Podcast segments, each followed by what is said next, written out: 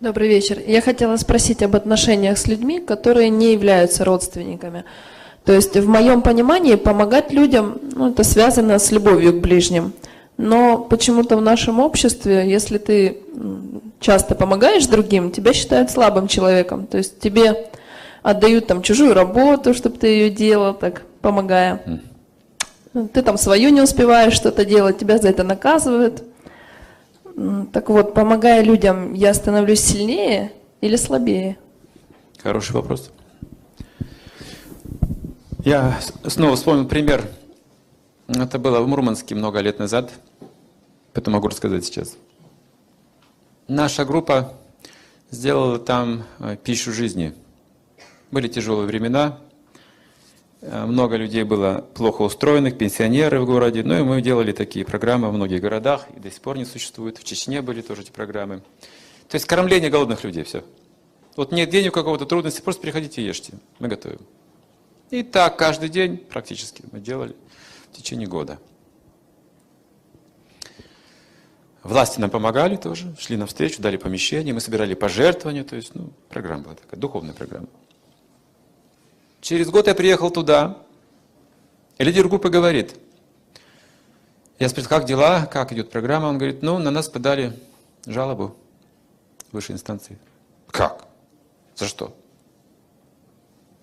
Люди написали письмо туда и сказали, а куда они девают мясо? То есть пища была вегетарианская. Это благотворительность. Их спонсируют, им дают продукты, а нам дают только кашу. Значит, мясо они себе присваивают, правильно же? И написали жалобу большую, серьезную. Что колбасы нет, мяса нет, рыбы нет, яиц нет. И мне лидер говорит, как так вот, мы от всей души вообще, мы бескорыстно все это делали почти год. И результат жалоба просто. Вот, пожалуйста. В чем проблема, в чем недостаток? А в том, что мы не распространяли им знания. Вот что главное в благотворительности. Если вы делаете благотворительность без знаний, вас будут эксплуатировать, и никогда вы не получите никакой даже благодарности и пользы не принесет. То есть в невежестве получается. Не помогайте людям в невежестве. Всегда давайте им какое-то трансцендентное знание. Они этого не оценят. Потому что они в невежестве. Они даже не научатся ничему таким. Они просто примут как должное. Они просто вас дальше будут занимать, вы же бескорыстны, очень хорошо, давайте, всем помогайте. Нам выгодно это, иметь бескорыстных людей.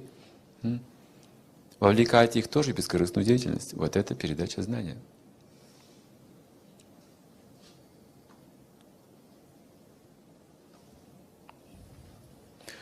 Другими словами, не позволяйте себя эксплуатировать.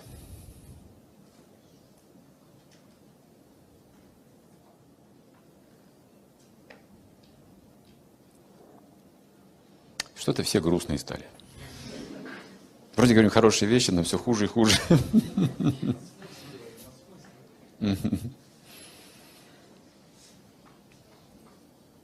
Скажите, пожалуйста, а вот есть русская пословица «ум за разум зашел». Как бы вы могли ее объяснить? Тут объяснять нечего, и так понятно. Все перемешалось, запуталось в голове. Путаница в голове.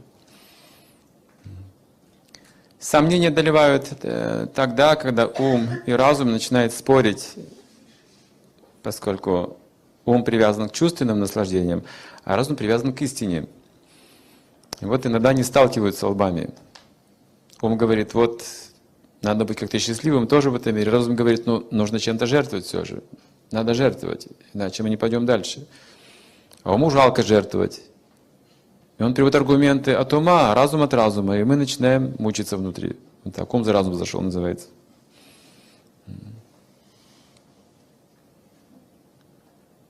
Как победить это? Решимостью.